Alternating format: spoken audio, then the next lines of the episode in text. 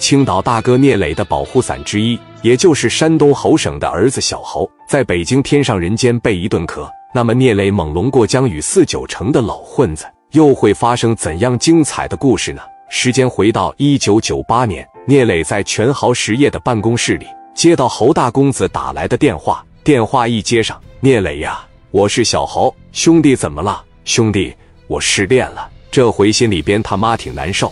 我寻思问问你有没有时间，有时间陪我上北京溜达溜达，我想出去散散心。我操，上北京的情况下几天能回来？出去玩个十天半个月的呗，你可拉倒吧！一天半天的回来那还行，我这一批言子是挺忙的，哪像你一天屁事没有？你自己去吧，有啥事你给我打电话。小侯一听说那行吧，电话啪一撂下。小侯当时领着一个司机，还一个给家包的小兄弟，三人开着一台白色的丰田子弹头，奔着北京就磕过去了。在路上这几个小时，小侯可能也是心里边真不得劲。一路上啤酒干了六七罐，一下高速小风一吹，感觉这脑袋晕乎乎的。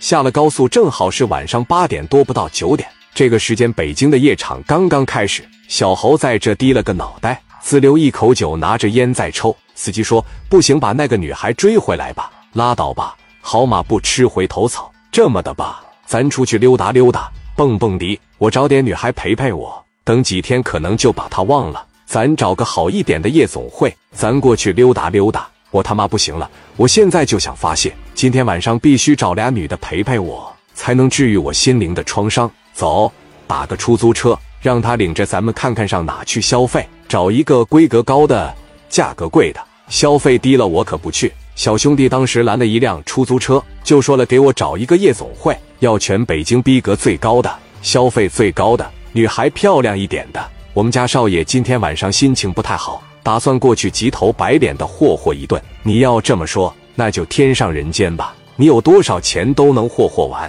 只要你不怕花钱，就能让你享受到帝王般的待遇。这兄弟当时一琢磨，那我多少钱能够？最少你得预备十万。小侯当时在后边把车玻璃一摇起来，就这个天上人间吧，这名字听起来就舒服。走，这一说走。出租车在前面领着，后边小侯的车跟着，直接往北京天上人间就去了。把车往门口一停下，一看周围全都豪车，劳斯莱斯、宾利啥的。小侯当时这一瞅，行了，这还真是个卧虎藏龙的地方。他妈就这了。出租车司机一看小侯都是外地的，特意给小侯提了个醒：“哥们，头一回来吧，我有几句良言奉劝你几句。咱们北京的流氓有句话叫动人不动场。”你进去了以后，你喝酒没事，你玩没事，千万别打女孩的主意。天上人间没有一个女孩能让你领走。再一个，如果打架，千万别在屋里打。你在他的这夜总会里边，你只要敢砸一个啤酒瓶子，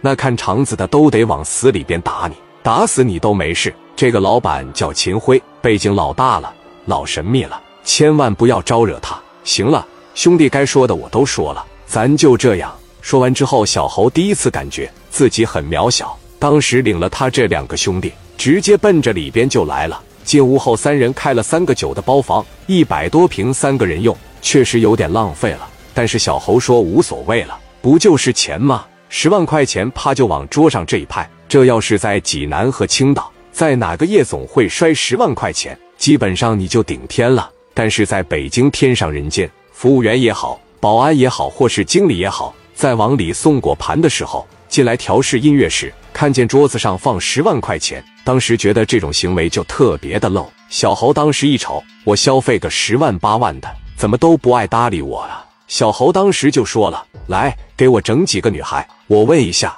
咱家的女孩挺优秀的是吧？说有什么四大花魁啥的，你把四大花魁都给我叫上来吧。”这一说要教四大花魁，结果就出事了。